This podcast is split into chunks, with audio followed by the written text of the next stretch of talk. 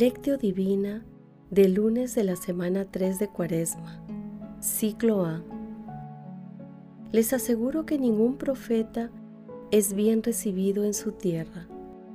Lucas capítulo 4, versículo 24.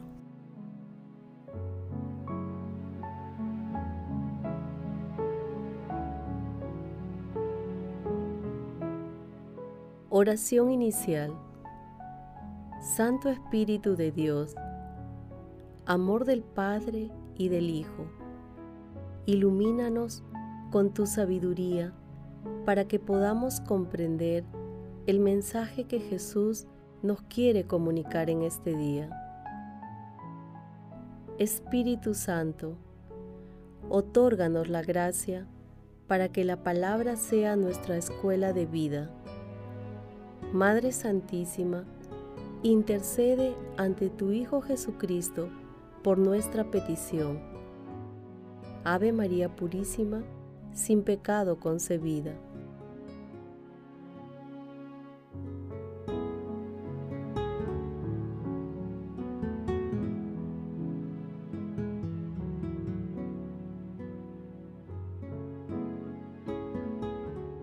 Paso 1.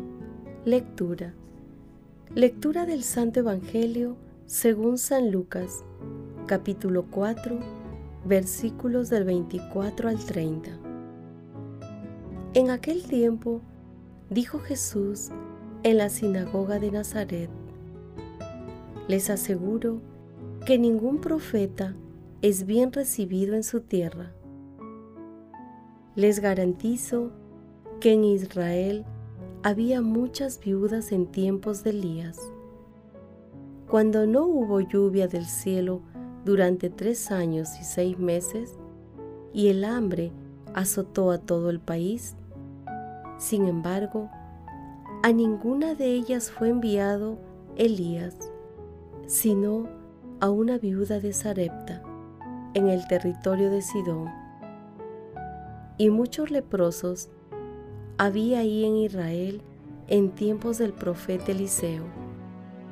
Sin embargo, ninguno de ellos fue curado, más que Naamán el sirio.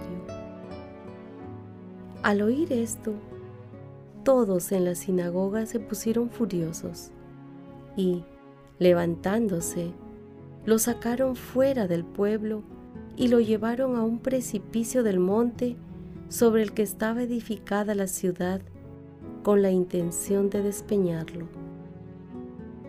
Pero Jesús, pasando en medio de ellos, continuó su camino. Palabra del Señor.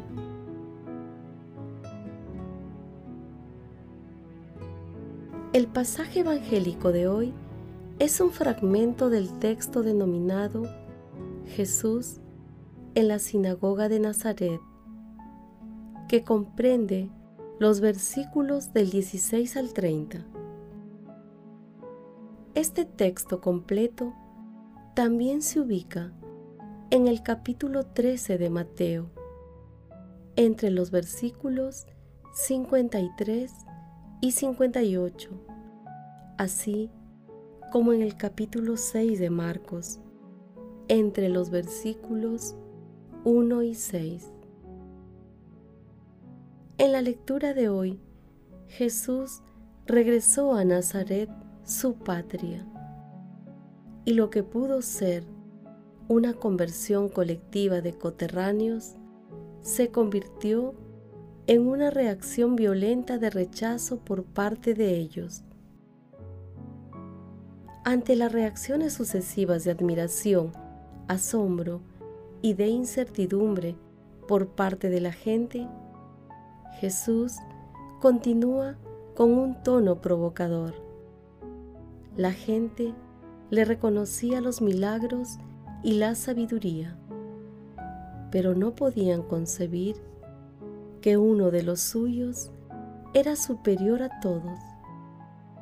No podían reconocer que era el Mesías la gente consideraba que su origen humilde era incompatible con su condición de enviado glorioso de Dios Padre.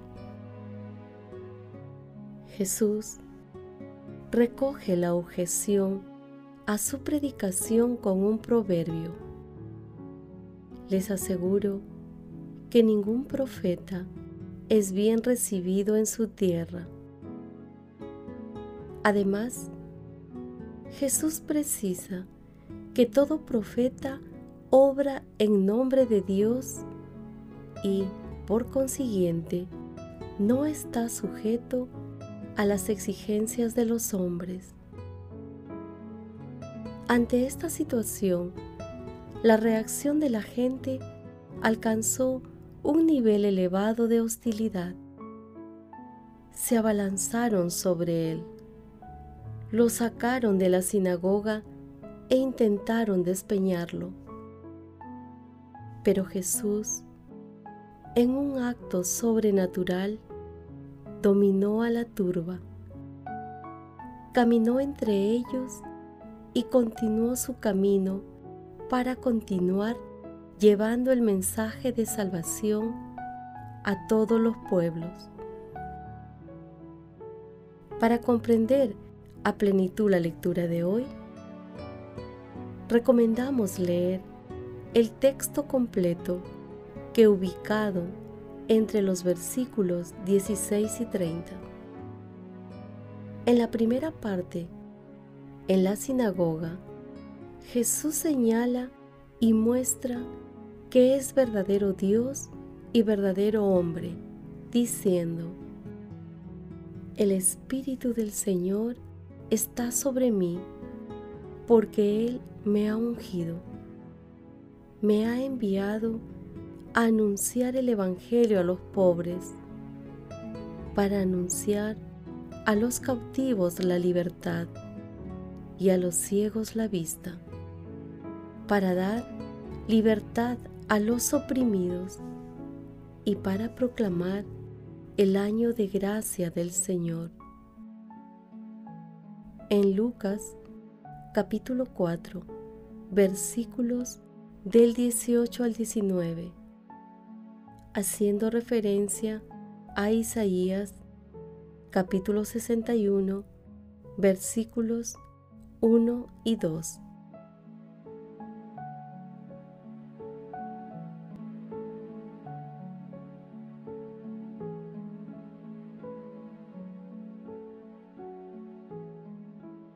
Paso 2.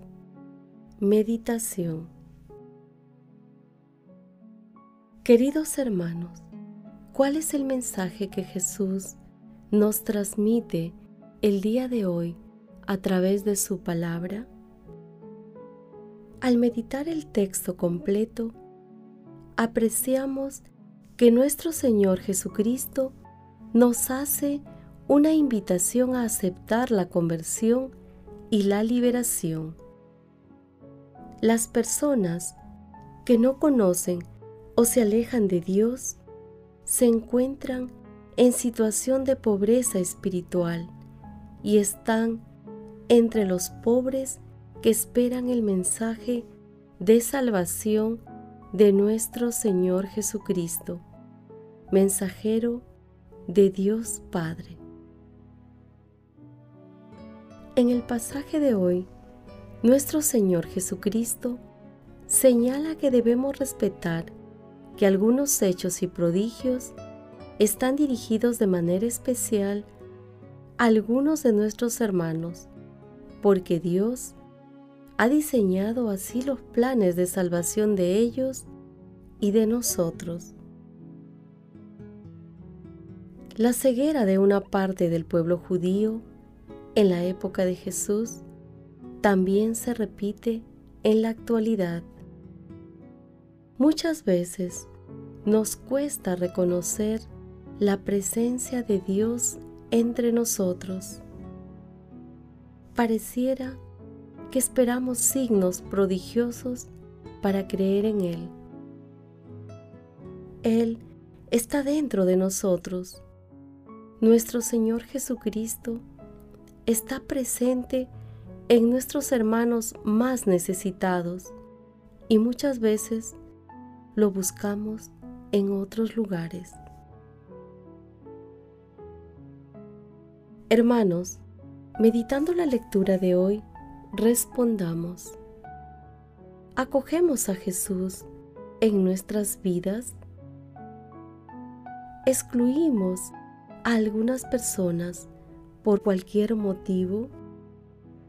¿Cuáles son las situaciones y circunstancias en las que reconocemos la presencia de nuestro Señor Jesucristo? Hermanos, que las respuestas a estas preguntas nos ayuden a acoger a nuestro Señor Jesucristo a través de las personas más necesitadas, en especial de aquellas que son marginadas y reconozcamos la cercanía de nuestro Señor Jesucristo con nosotros. Jesús nos ama.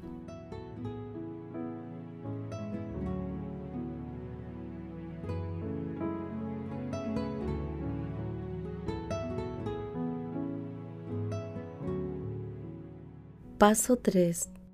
Oración.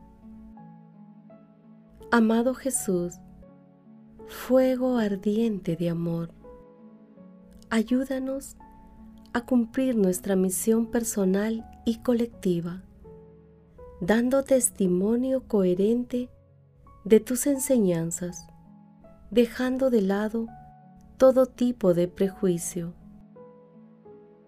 Amado Jesús, tú que te presentaste ante tu pueblo como verdadero Dios y verdadero hombre, concédenos la gracia de mirar al prójimo con los ojos del corazón y no nos guiemos por las apariencias.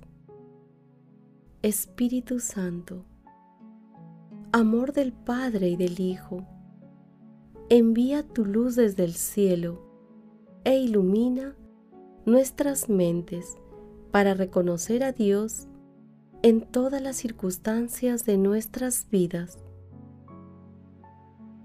Amado Jesús, por tu infinita misericordia, concede a las benditas almas del purgatorio la dicha de sentarse contigo en el banquete celestial y a las personas moribundas concédeles el perdón y la paz interior para que lleguen directamente al cielo.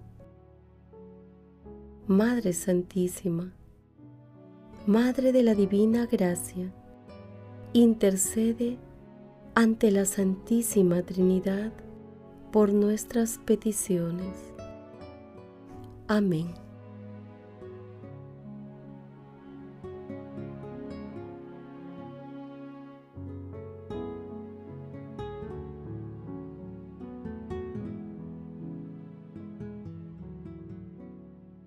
Paso 4. Contemplación y acción. Hermanos, contemplemos a nuestro Señor Jesucristo con la lectura de un escrito de Juan de Ford. El amor de Dios no es sólo una presencia dulce y delicada en el alma, sino también una fuerza que actúa cuando se ofrece a nosotros. En consecuencia, es útil investigar cuál es el valor de su obra cuando entra en acción, cuál es su fuerza, cuál es su esplendor y su consistencia. Era natural que una realidad de tanta importancia, que había permanecido en silencio durante tanto tiempo saliera algún día a la luz y que el misterio mantenido cuidadosamente escondido se manifestara algún día en todo su esplendor. Por esa misma razón, el Señor Jesús, cuando todavía estaba entre nosotros, no se dio a conocer abiertamente durante mucho tiempo, sino que se mantuvo escondido como sumo cuidado durante 30 años.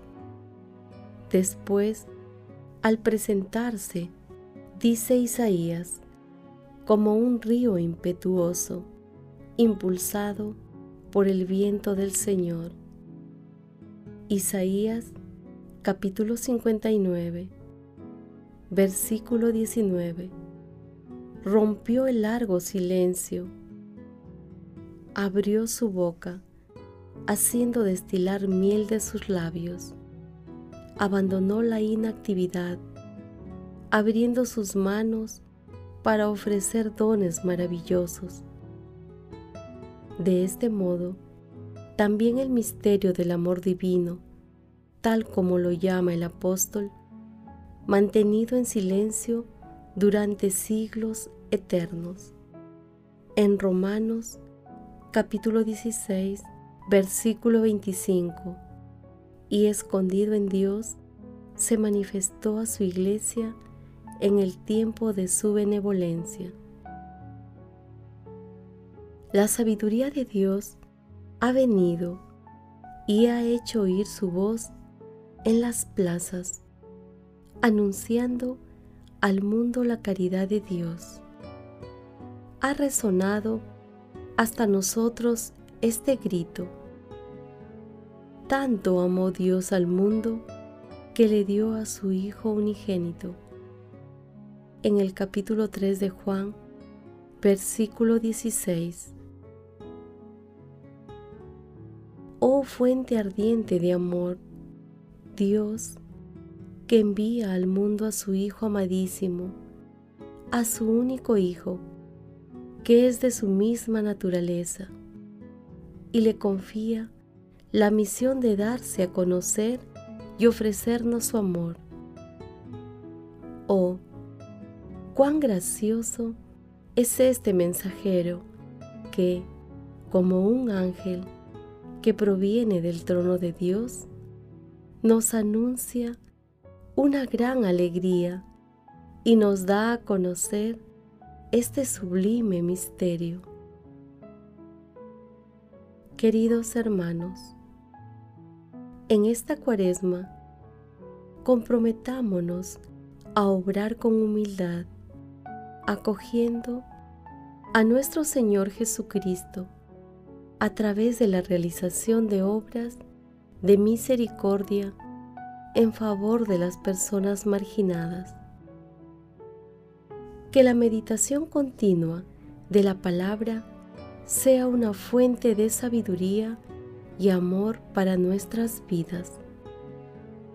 Queridos hermanos, invocando siempre la inspiración y el auxilio del Espíritu Santo, hagamos el propósito de contemplar la acción de Dios en nuestras vidas, reconociendo su presencia a la luz de la palabra.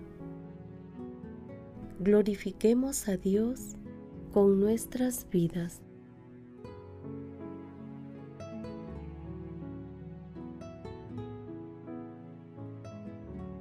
Oración final. Gracias Señor Jesús por tu palabra de vida eterna. Que el Espíritu Santo nos ilumine para que tu palabra penetre a lo más profundo de nuestras almas y se convierta en acción. Dios glorioso, escucha nuestra oración. Bendito seas por los siglos de los siglos. Madre Santísima, intercede ante la Santísima Trinidad por nuestra petición. Amén.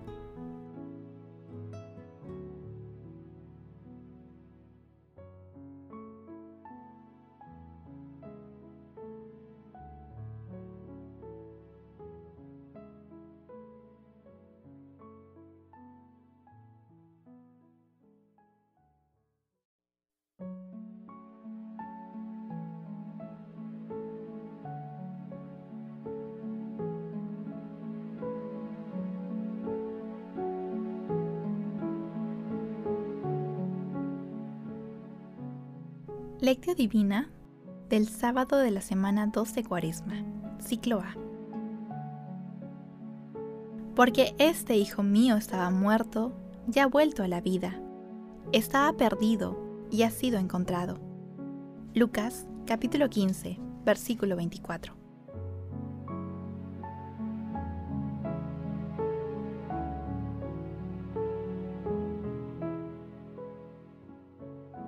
Oración inicial. Santo Espíritu de Dios, amor del Padre y del Hijo, ilumínanos con tus dones para que podamos comprender los tesoros de la sabiduría que Jesús nos quiere revelar en este día. Otórganos la gracia para meditar los misterios de la palabra y revélanos sus más íntimos secretos. Madre Santísima, intercede ante la Santísima Trinidad por nuestra petición. Ave María Purísima, sin pecado concebida. Paso 1. Lectura. Lectura del Santo Evangelio según San Lucas, capítulo 15, versículos del 1 al 3 y del 11 al 32. En aquel tiempo solían acercarse a Jesús los publicanos y los pecadores a escucharles, y los fariseos y los escribas murmuraban entre ellos. Este acoge a los pecadores y come con ellos. Jesús les dijo esta parábola. Un hombre tenía dos hijos. El menor de ellos dijo a su padre, Padre, dame la parte de la herencia que me corresponde.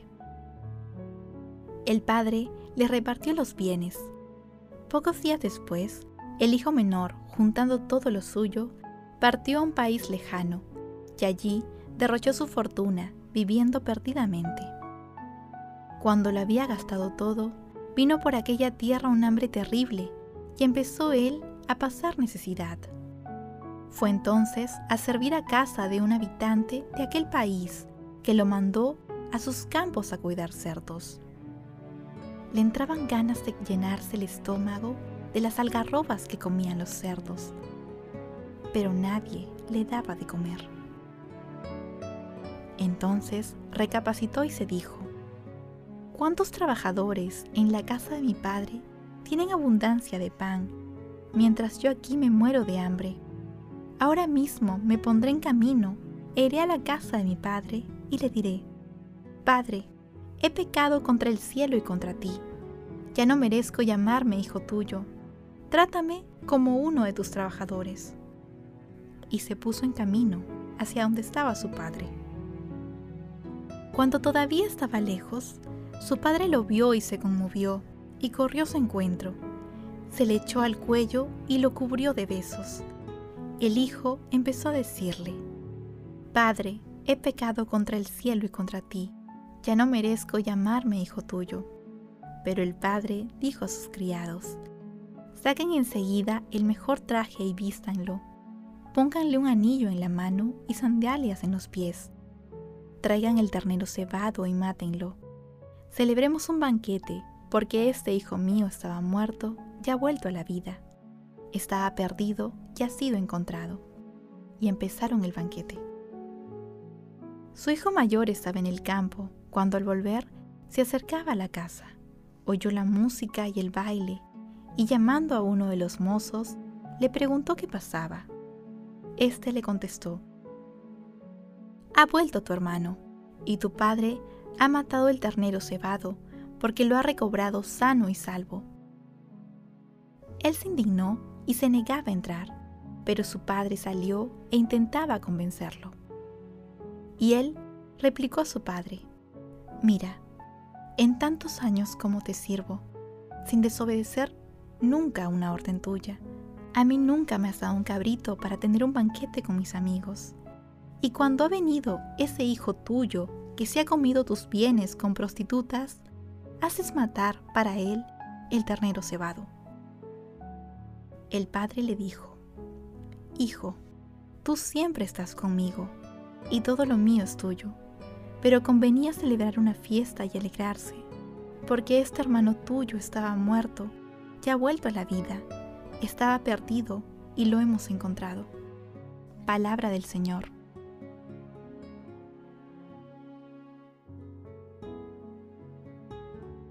El Evangelio de San Lucas muestra la misericordia de Dios Padre y de Jesús en una dimensión inconmensurable. Al comienzo del capítulo 15 se encuentran las parábolas de la oveja perdida y de la moneda perdida, como hermosos preámbulos de la parábola del Hijo Pródigo. La parábola del Hijo Pródigo es una maravilla literaria de Lucas, plena de enseñanzas, pero principalmente describe la misericordia y ternura de Dios Padre la parábola del Hijo Pródigo sintetiza la historia del pecado, la cual se inicia cuando el Hijo abandona la casa del Padre y parte a un país lejano, que simboliza el reino de las tinieblas, donde se entrega las más bajas pasiones y pierde todos los dones que había recibido del Padre. En el momento de la necesidad, el hijo menor experimenta todas las consecuencias de sus pecados pero en medio de su ruina espiritual y material, confiesa su pecado y decide regresar a pedir perdón a su padre, convencido de que no merece ser llamado hijo suyo y deseando ser un obrero de la viña de su padre. El regreso del hijo arrepentido con el padre corriendo para abrazarlo y darle la bienvenida es la representación de la gracia total y absoluta, del amor incondicional del padre que no permite que el desamor del otro hijo hacia su hermano obstaculice la fiesta del perdón. El pecador se convierte, se reintegra a la vida, al amor filial y a la amistad con Dios Padre. Es la fiesta del perdón, es la fiesta de la divina misericordia.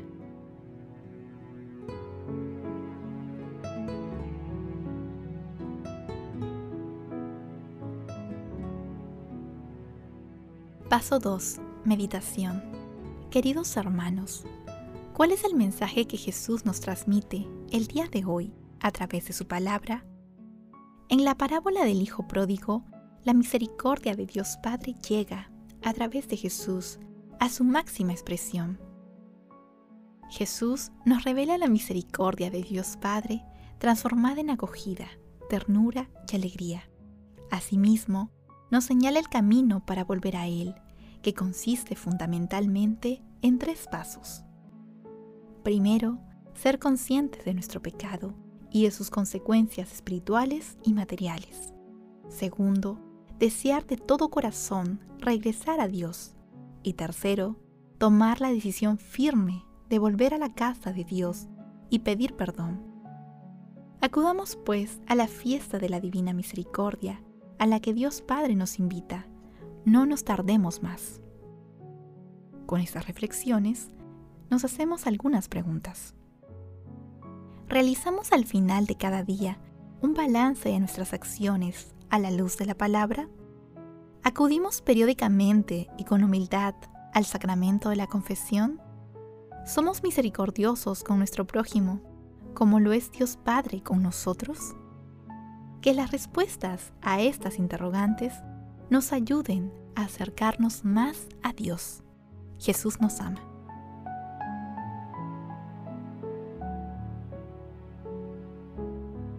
Paso 3. Oración. Con el Salmo 129 repitamos juntos. Si llevas cuenta de los delitos, Señor, ¿quién podrá resistir? Pero de ti procede el perdón y así infundes respeto.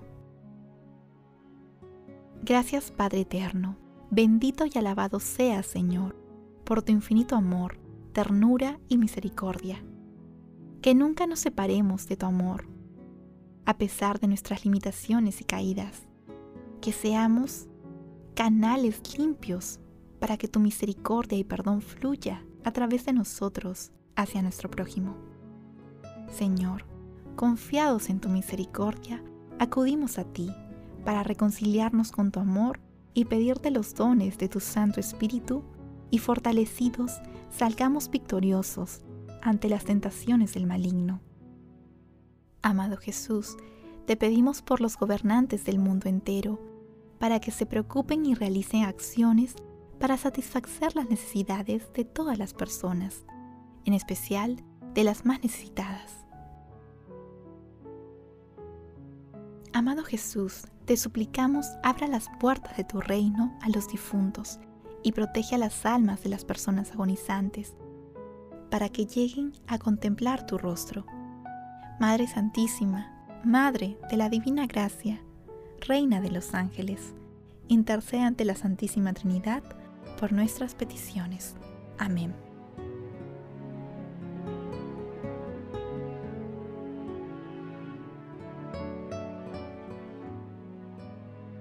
Paso 4.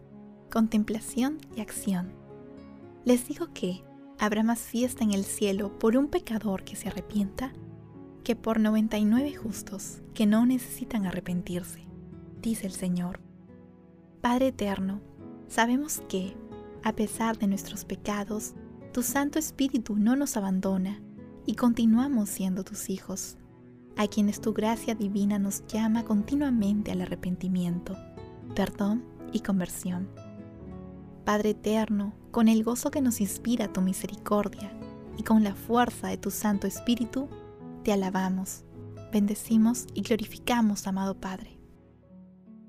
Hermanos, contemplemos a Dios con la lectura de una de las homilías de Pseudo Macario. Vayamos a Él, la puerta espiritual, y llamemos para que nos abra.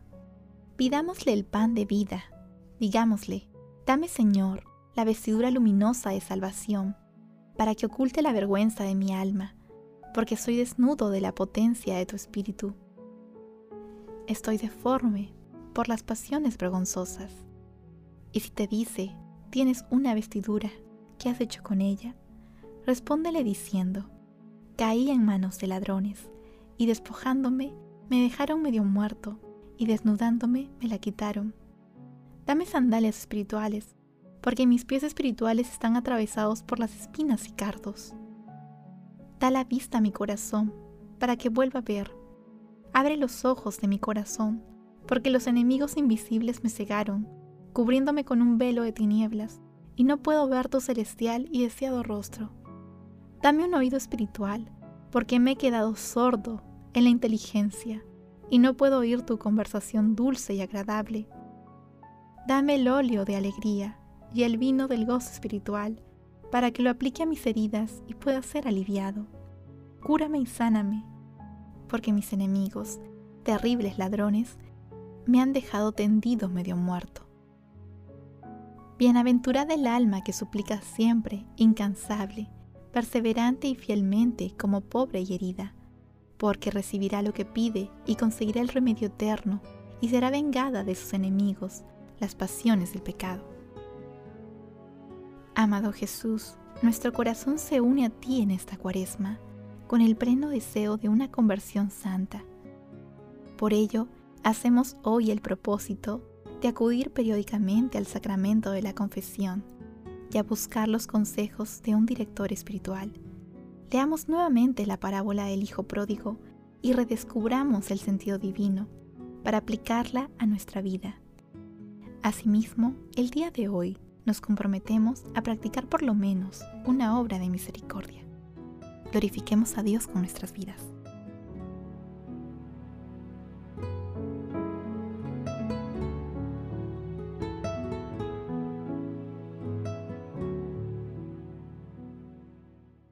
Oración final. Gracias Señor Jesús por tu palabra de vida eterna que el Espíritu Santo nos ilumine para que tu palabra penetre a lo más profundo de nuestras almas y se convierta en acción. Dios glorioso, escucha nuestra oración. Bendito seas por los siglos de los siglos. Madre Santísima, intercede ante la Santísima Trinidad por nuestra petición. Amén.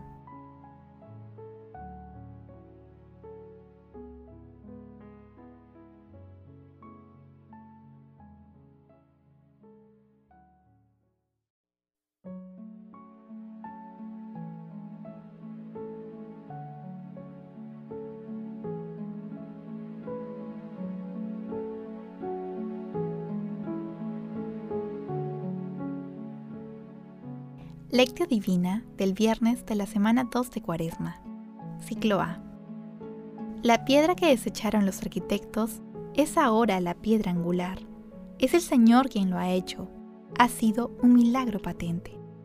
Mateo capítulo 21, versículo 42 y Salmo 118, 22.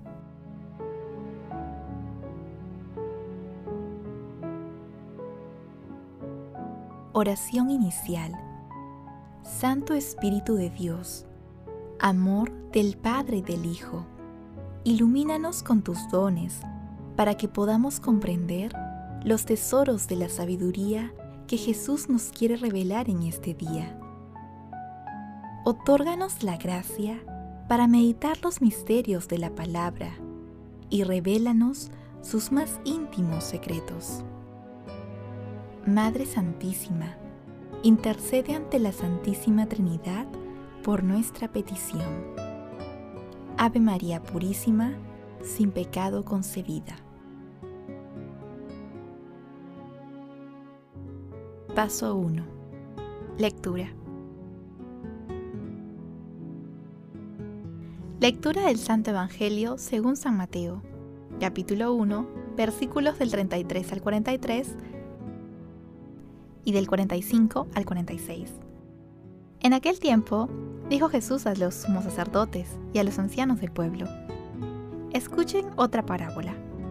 Había un propietario que plantó una viña, la rodeó con una cerca, clavó un lagar en ella, construyó la casa del guardián, la arrendó a unos viñadores y se fue de viaje. Llegado el tiempo de la vendimia, envió a sus criados y a los viñadores para recoger los frutos que le correspondían. Pero los viñadores, agarrando a los criados, apalearon a uno, mataron a otro y a otro lo apedrearon. Envió de nuevo otros criados, en mayor número que la primera vez, e hicieron con ellos lo mismo. Por último, les mandó a su hijo, diciéndose, Tendrán respeto a mi hijo pero los viñadores, al ver al hijo, se dijeron, Este es el heredero, lo matamos y nos quedamos con la herencia. Y agarrándolo, lo empujaron fuera de la viña y lo mataron. Y ahora, cuando venga el dueño de la viña, ¿qué hará con aquellos viñadores? Le contestaron, hará morir sin compasión a esos malvados y arrendará la viña a otros viñadores que le entreguen los frutos a su tiempo. Y Jesús les dice, ¿no han leído nunca la escritura? La piedra que desecharon los arquitectos es ahora la piedra angular. ¿Es el Señor quien lo ha hecho? ¿Ha sido un milagro patente? Por eso les digo que el reino de Dios les será quitado a ustedes para ser entregado a un pueblo que produzca sus frutos. Los sumos sacerdotes y los fariseos al oír sus parábolas, comprendieron que hablaba de ellos, y aunque buscaban capturarlo, temieron a la gente, porque lo temían por profeta. Palabra del Señor.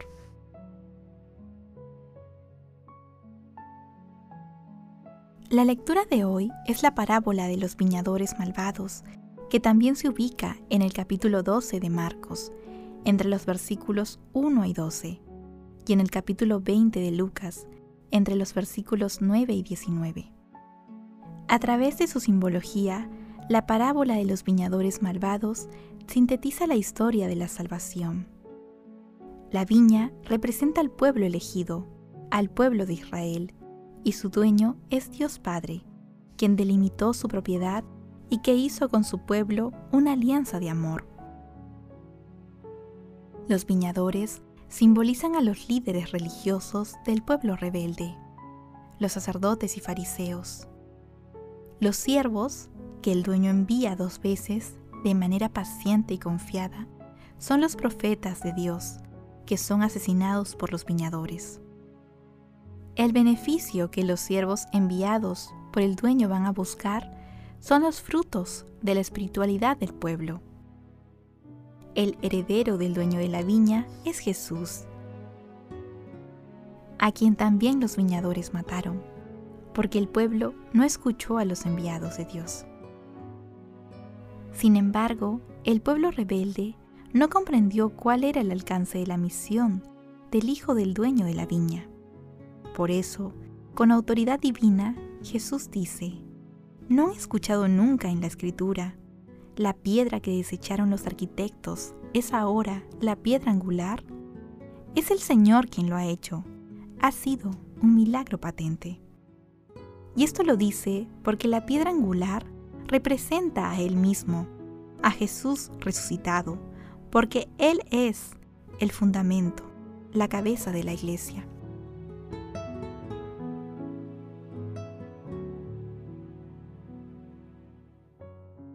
Paso 2. Meditación. Queridos hermanos, ¿cuál es el mensaje que Jesús nos transmite el día de hoy a través de su palabra? En el maravilloso acontecimiento de la transfiguración que meditamos hace algunos días, Dios Padre nos habla a todos, a la humanidad entera, cuando dice, Este es mi Hijo, el elegido, escúchenlo. Sin embargo, muchas veces no escuchamos a Jesús a través de su palabra y del prójimo. Lo rechazamos y respondemos con la violencia del corazón, cuya manifestación es el pecado. En la actualidad, nosotros no crucificamos a Jesús, pero muchas veces rechazamos a nuestros hermanos más necesitados, en quienes se encuentra nuestro Señor Jesucristo.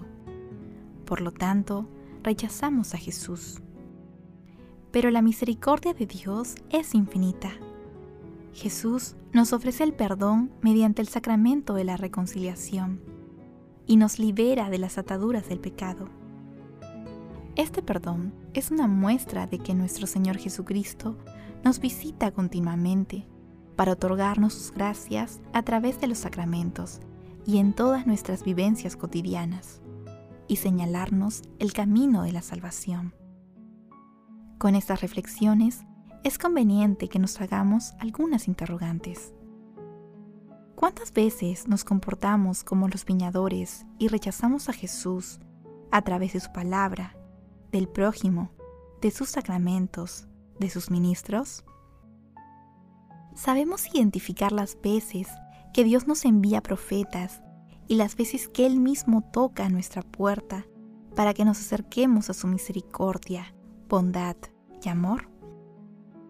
Reconocemos y confesamos humildemente nuestros pecados y nos acogemos a la misericordia que Dios nos ofrece?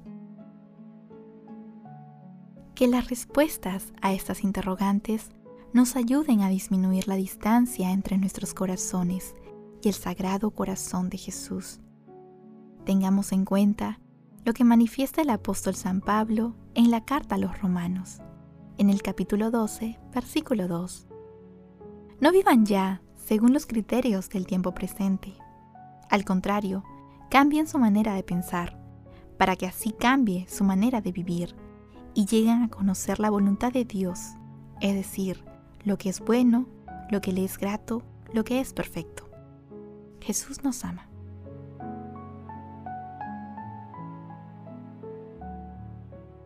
Paso 3. Oración. Padre Celestial, como en la oración de la paz de San Francisco de Asís, cada uno de nosotros queremos pedirte con todo el corazón. Señor, haz de mí un instrumento de tu paz, que donde haya odio, ponga el amor, que donde haya ofensa, ponga el perdón.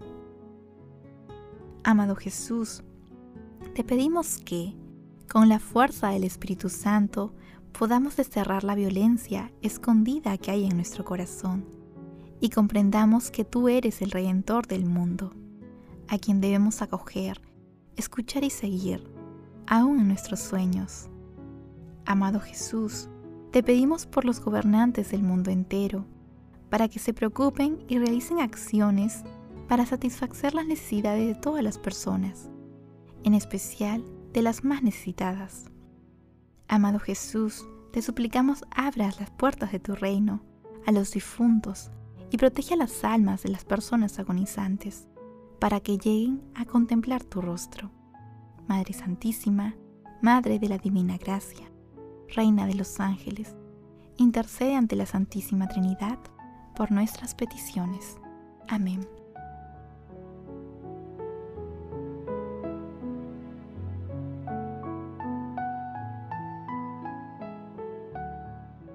Paso 4. Contemplación y acción. Hermanos, contemplemos a nuestro Señor Jesucristo con uno de los escritos del Padre Javier Igea López Fando. Tres personajes aparecen en este Evangelio. El propietario de la viña, los viñadores y el Hijo. Es contemplar a los personajes y meternos en el corazón del Hijo y a ello nos ayuda a considerar su contexto, más detallado en el Evangelio de San Marcos. Es el final de la vida pública de Jesús, después de su entrada en Jerusalén, el Domingo de Ramos. El Señor pronunció esta parábola en el templo, unos días antes de morir en la cruz. Y Cristo se la contó a quienes le escuchaban en el templo, principalmente a los sumos sacerdotes. La viña claramente es el pueblo de Israel, y precisamente en el templo había un enorme bajorrelieve en bronce de una viña. Los sumos sacerdotes son los viñadores homicidas, pero nosotros también somos los viñadores. De la lectura de la parábola se sigue que era necesario que el hijo muriera, si no, no se hubiera dado un cambio de viñadores. Es la lógica del amor del Padre que se compromete hasta el final con la viña. Vivirlo es tener en cuenta que hay un por mí implícito en la muerte de Cristo. La oración cristiana y en especial la contemplación de la pasión de Cristo en este viernes de Cuaresma entra en el corazón de Cristo y nos lleva a descubrir el amor inmenso y gratuito del Señor por cada uno de nosotros. Señor Jesús, me comprometo el día de hoy a reconocer las veces que te he fallado, identificando los sentimientos que inspiraron mi acción y pecado, con el fin de estar atento a futuras situaciones que puedan hacerme caer nuevamente en pecado.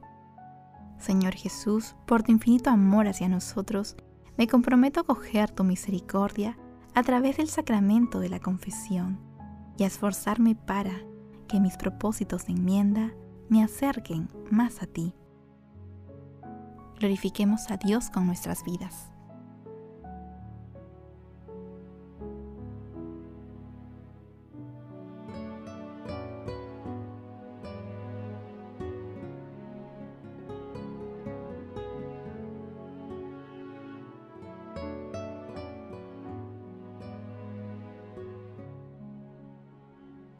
Oración final.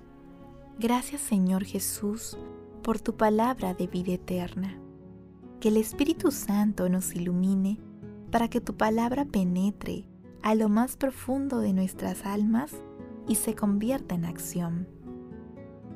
Dios glorioso, escucha nuestra oración. Bendito seas por los siglos de los siglos. Madre Santísima, intercede ante la Santísima Trinidad por nuestra petición. Amén.